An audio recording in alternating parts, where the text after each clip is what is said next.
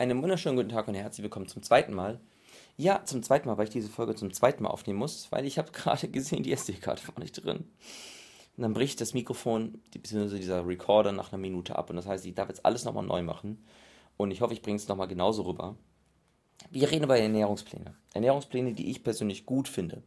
Ja, es gibt Pläne, die ich gut finde, weil die, manche werden sich jetzt denken, sag mal, Alex, in allen anderen Folgen, wo Pläne drüber vorkommen, bist du da so gegen. Und ich möchte dir erklären, welche Grundvoraussetzungen du praktisch über dich wissen solltest oder können solltest, um dir selber einen Plan zu erstellen.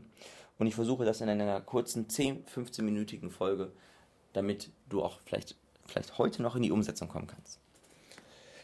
Und du wirst mittlerweile achten, du wirst dabei merken, gegen welche Pläne ich wirklich bin. Und du wirst auch erkennen, wieso ich da so gegen bin. Und wahrscheinlich wirst du dir auch denken, ja, irgendwie macht das gar keinen Sinn. Ernährung, um abzunehmen, um Muskeln aufzubauen, um seine Gesundheit zu verbessern, ist immer etwas, was individuell angepasst werden sollte. Immer wieder habe ich Leute, die versuchen, über ähm, Umwege, über Abkürzungen und über Alex, was sind so die besten Lebensmittel, bei sich zu was zu verändern. Das funktioniert meist aber nicht, weil die Disziplin und die Motivation dann gar nicht so richtig dahinter ist, weil es auch nicht zu dem passt und weil sie auch nicht verstehen, was sie da eigentlich tun. Je besser du verstehst, was du tust, umso größer ist die Motivation, weil du auch das Ziel und den Weg dorthin besser abschätzen kannst. Wenn du weißt, dass dieser Weg, den du gehst, zielführend ist, ist es immer ganz gut. Wenn du diesen Weg anpassen kannst, wenn du merkst, okay, du hast dich so ein kleines bisschen verirrt, dann ist es umso besser, weil du nicht abhängig von anderen bist. Und daher möchte ich dir ein paar Grundskills mit, mitgeben, die du einfach können solltest, um einen Ernährungsplan für dich aufstellen zu können. Und Schritt Nummer eins ist Erörtern des Lebensstils. Lebensstil heißt jetzt hier nicht, ob du jetzt irgendwie gut, wohlhabend bist oder nicht, sondern wie viel Zeit hast du eigentlich, um dich um deine Ernährung zu kümmern. Und das heißt, habe ich eigentlich eine stressige, äh, stressige Woche oder habe ich keine stressige Woche? Habe ich stressige Phasen oder keine stressigen Phasen? Stress Nummer, ist Nummer eins, wenn es darum geht, abzunehmen oder halt nicht abzunehmen. Hast du viel Stress, läuft die Fettverbrennung sehr schlecht, läuft der Muskelaufbau sehr schlecht. Und das sind zwei Punkte, die die meisten Menschen ja gerne durch Sport und durch die Ernährung optimieren wollen. Und wenn das schon schlecht läuft, wird es auch mit dem Durchhalten echt schwierig, weil du einfach deinem Ziel sehr, sehr langsam entgegenkommst. Demnach versuch dein Stresslevel zu senken. Manchmal haben wir das mit dem Stresslevel nicht unbedingt so in der eigenen Hand. Gerade wenn du kleine Kinder hast, wenn du eine stressige berufliche Phase hast, vielleicht einen neuen Job, Urlaubsphase, Urlaubsvertretungen. Das können Phasen sein, wo du vielleicht nicht unbedingt die Zeit hast, die du vorher hattest. Und das ist wichtig und auch wichtig, dass du das anpassen kannst. Das ist schon mal ein großer Punkt. Variabilität, Spontanität und die auch gesund anwenden zu können. Das andere habe ich gerade schon angesprochen, ist Sport. Machst du Sport? Ja, sehr gut. Machst du Kraft- oder Ausdauersport? Machst du beides? Das hat wieder auch eine kleine Auswirkung darauf, was du essen solltest. Da werde ich auch gleich nochmal drauf eingehen. Der andere Punkt ist, machst du keinen Sport? Wenn nein, wieso machst du keinen Sport? Sport ist gut fürs Immunsystem, ist gut, um den Stress zu reduzieren, ist gut, um im Alter, sag ich mal, gewissen Krankheiten, Stoffwechselerkrankungen und körperlichen Erkrankungen vorzubeugen. Der einzige Grund, keinen Sport zu machen, ist, dass du die körperliche und geistige Gesundheit nicht besitzt und körperliche Gesundheit. Ich habe auch unter anderem schon einige Personen im Studio gehabt, die trotz dessen, dass sie im Rollstuhl saßen oder gerade weil sie im Rollstuhl saßen, den Oberkörper stark trainiert haben. Frag dich bitte wirklich selbst, wieso machst du keinen Sport? Und dann versuch wirklich gute Gründe zu finden, wieso du den Arsch nicht hochkriegst und wieso es okay ist. Ja, und die Personen, die jetzt noch dran sind, schon mal ganz gut. So ein bisschen, bisschen Unangenehm kann die ein oder andere Stelle gleich werden. Das Thema Ernährung basiert auch ein bisschen darauf, ob du Krankheiten hast. Bist du gesund? Alles wunderbar. Hast du Stoffwechselerkrankungen, wie zum Beispiel ein Diabetes oder eine Schilddrüsenerkrankung, gibt es in der Ernährung gewisse Dinge, die angepasst werden sollten. Durch gewisse Lebensmittel kannst du Nährstoffdefizite ausgleichen. Zum Beispiel bei der Schilddrüse ist Selen und Jod ein gewisser Faktor. Kannst du durch Supplemente, kannst du aber auch durch deine Ernährung ausgleichen was meistens durch die normale Ernährung besser ist. Und dann ist das Thema Schlaf. Und hier geht es mir nicht darum, bist du jemand, die äh, Person, die viel oder wenig schläft, sondern bist du jemand, der sich erholsam fühlt nach oder erholt fühlt nach Schlafen. Oder bist du jemand, die äh, sagt, hey, ich schlafe 10 Stunden und bin trotzdem müde.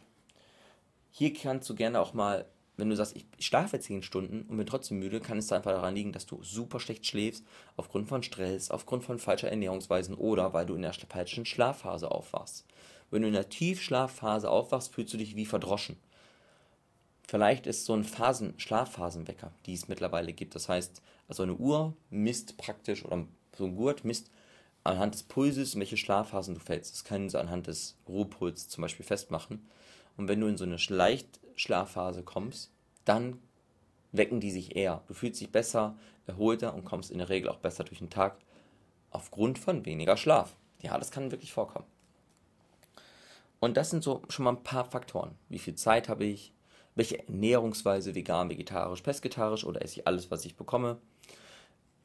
Wie viel Stress habe ich? Wie schlafe ich? Das sind alles Punkte, die die Ernährung, den Sport, deine Gesundheit beeinflussen und demnach auch die, den Ernährungsplan beeinflussen. Und jetzt kommen wir zum Thema Kaloriendefizit.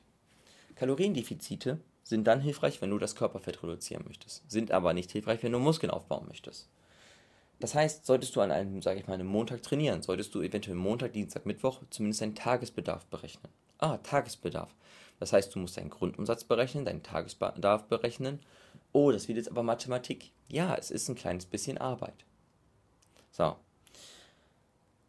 Trainingstag plus ein, zwei Tage Tagesbedarf essen. Warum? Protein, äh, die Proteinbiosynthese richtig ausnutzen, Muskelaufbau, sag ich mal, richtig fördern. Danach ein, zwei Tage vielleicht ein Kaloriendefizit solltest du an gewissen Tagen oder solltest du in der Woche drei, viermal trainieren, dann reicht in der Regel einfach den Tagesbedarf Essen aus. Dann brauchst du gar kein Defizit, weil das holst du dir durch den Sport und durch den Nachbrenneffekt rein. Du verbrennst automatisch Kalorien und baust Muskeln auf und dadurch verringerst du dein Körperfett und erhöhst den Muskelanteil. Super Kombination. Dann brauchst du kein Defizit. Heißt, hm, häufig, wie häufig machst du Sport? Was für einen Sport machst du? Das sind wiederum Grundvoraussetzungen, die in einem Plan abgefragt werden sollten.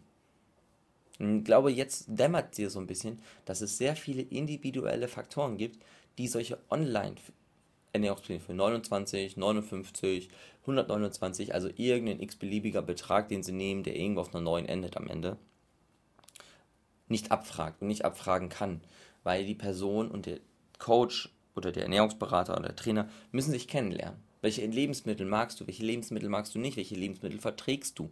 Welche Lebensmittel isst du aufgrund deiner Ernährungsweise nicht? Das muss alles angepasst werden. Und ja, das braucht Zeit und das kostet dann Geld. Das kostet dann wirklich Geld. Und ich habe mit dir jetzt noch gar nicht über Lebensmittel gesprochen. Ich habe mit dir gerade über Kaloriendefizit gesprochen oder über den Tagesbedarf gesprochen und darüber, dass die Art des Sports oder wie oft du Sport machst einen Ausschlag darauf hat oder eine Auswirkung darauf hat. Wenn du ähm, Kraftsport machst, solltest du eine andere Makronährstoffverteilung haben, das heißt einen anderen Anteil an Kohlenhydraten, Fett und Eiweißen essen, als wenn du permanent Ausdauersport machst. Wenn du beides machst, solltest du an den Tagen unterschiedlich essen. Wenn du gar keinen Sport machst, solltest du auch anders essen. Wie viel Kohlenhydrate sollte ich denn essen, prozentual von meinem Tagesbedarf, wenn ich keinen Sport mache? Ja, gehen wir mal so mit 40 mit. Dann 40% Fett und 20% Eiweiß. Beim Ausdauersport sind es eben 50% ähm, Kohlenhydrate, 30% Fett, 20% Eiweiß. Beim Ausdauersport hast du eher 60% Kohlenhydrate, dann hast du eher 25% Fett und 15% Eiweiße. Und das dann auf die Woche angepasst und das auf den Tag angepasst. Und jetzt ist es auch so, wenn du mal eine Woche hast, aufgrund von Krankheit, aufgrund von Urlaub oder aufgrund von totaler Unmotivation, wo du mal nicht zum Sport gehst, solltest du es anpassen können. Ein Ernährungsplan, der nicht dafür vorgesehen ist, dass du dir, sag ich mal, Spontanitäten erlaubst, wird dir auch nicht die spontanen Lösungen bieten. Diese spontanen Lösungen wirst du dann bekommen, wenn du eben dich mit dir selbst äh, ähm, befasst. Und nur mal so, wenn du das alles lernst und kannst, dann brauchst du keinen Ernährungsplan mehr. Nein. Ne? Dann kannst du das schon fast zur intuitiven gesunden Ernährung zählen. Intuitive Ernährung, was ist das, Alex? Ernähr äh, intuitive Ernährung heißt, dein Körper gibt dir vor, was du essen solltest, was du essen, äh, was du zu essen brauchst, um das zu erreichen. Nur musst du praktisch wissen, was gesund ist, was dir hilft und wie es funktioniert, wie viel brauche ich von was, damit das intuitiv funktioniert. Viele Leute denken sich, ja, ich möchte mich intuitiv ernähren, ich höre auf den Körper und dann höre ich mir an, was sie essen und dann denke ich mir, okay, was ist denn dein Ziel? Dann sagen sie mir, was das Ziel ist und ich denke mir, okay, intuitiv voll in die falsche Richtung. Du musst dir praktisch vorstellen, wenn du in einem Land bist, dessen Sprache du nicht sprichst. Ich, bei mir ist es zum Beispiel, wenn ich in Ungarn bin, in Budapest stehe, ich spreche kein Ungarisch. Dann kann ich auch intuitiv versuchen, so viel Ungarisch zu sprechen, wie ich möchte. Mich wird trotzdem keiner verstehen. Vielleicht habe ich, hab ich Glück und ich äh, sage ein richtiges Wort, weil ich es irgendwo mal mitbekommen habe. Hier, Gulasch. So, buff aus. Wenn ich aber Ungarisch gelernt habe, vor Jahren, kann mir meine Intuition zumindest noch ein paar Brocken wiedergeben. Wenn ich es wirklich intensiv gelernt habe, kann ich und Ungarisch fließend sprechen kann, dann finde ich mich auch in dem Land zurecht. Und das ist eben der Unterschied, wenn du dich mit einem Thema befasst oder eben nicht befasst. Du hast die Freiheiten oder du hast eben nicht die Freiheiten. Und das ist das, was du bezahlst, wenn du einen individuellen Training, ach, Trainingsplan, einen Ernährungsplan bekommst, auch beim Trainingsplan. Dass du ohne weitere Belehrung, ohne weiteren trainerischen Aufwand auskommst. Und deswegen kosten individuelle Pläne auch so viel. Wenn ein Trainer dich dafür praktisch bereit macht oder aufstellt, dass du ohne ihn weiterkommst, sollte er auch dafür so viel dran verdienen, dass er zumindest seine Miete zahlen kann.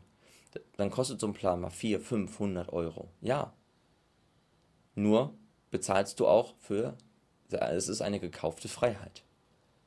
Und wenn du verstehst, was er tut, kannst du die Dinge sogar für dich kostenlos erstellen.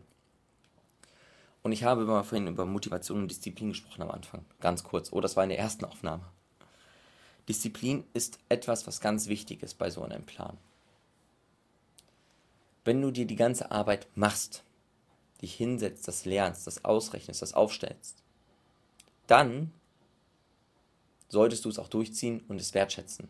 Das Gute ist, wir Menschen arbeiten so ein bisschen das so mit der Reziprozität. Nee, doch Reziprozität. Das heißt, wenn wir ähm, sag ich mal, ein bisschen, ein bisschen was geben oder ein bisschen was bekommen. Wenn uns jemand etwas Nettes tut, dann wollen wir auch mindestens genauso nett zurück sein zu der anderen Person, das widerspiegeln. Und genauso sind wir teilweise zu uns selbst. Das heißt, wenn wir in etwas sehr viel Zeit und sehr viel Arbeit investieren, wollen wir dieses Projekt sehr, sehr ungern als gescheitert oder als Fehlinvestition von Zeit sehen. Das heißt, wir gehen den Ganzen eher nach, sind auch eher motiviert, das Ganze durchzuziehen. Daher ist es gut, sich viel Zeit für sich zu nehmen, um eben auch motiviert und diszipliniert zu bleiben. Und wenn du lernen möchtest, ey, Alex, wo kann ich das denn lernen? Dann schreib mir einfach entweder auf Instagram unter äh, äh gesundheitslexikon-alexander oder ganz einfach, du schreibst mir eine E-Mail an weikmann.alexander.gmail.com. Weikmann ist weiter Emil Igor Gustav, M-A-N-N, Alexander.gmail.com dann schicke ich dir was, du guckst es dir an, du verstehst es und du lernst es. Ganz easy. Und wenn du jetzt sagst, Alex, ich möchte das gerne ausprobieren, womit fange ich an? Such dir erstmal einen Kalender aus, online oder ähm, so ein Pen and Paper äh, Kalender und schreib dir wirklich mal deine Tage auf. Wann bin ich auf der Arbeit? Wann bin ich beim Sport? Wann gehe ich einkaufen? Wann mache ich meine Bude sauber? Welche Zeit habe ich? Wann kann ich wie was organisieren? Damit du für dich erstmal einen Rahmen findest, mit dem du stressfreier beziehungsweise ohne mehr Stress zu haben, Dinge umstellen kannst. Und wenn du merkst, ich habe wenig Zeit, dann suche kleine Veränderungen. Wenn du merkst, ich habe eigentlich viel Zeit als Freizeit, dann kannst du auch größere Veränderungen angehen. Wenn du Fragen hast, melde dich genauso bei mir. Wenn du Feedback hast, melde dich genauso bei mir. Ich würde mich auf jeden Fall freuen. Ich wünsche dir viel Spaß beim Starten. Ich wünsche dir viel Spaß beim Ausprobieren. Schreib mir auch gerne mal, was es in den nächsten Wochen mit dir macht. Ich danke dir fürs Zuhören. Ich danke für deine Zeit. Bis zur nächsten Folge. Bis dahin. Ciao.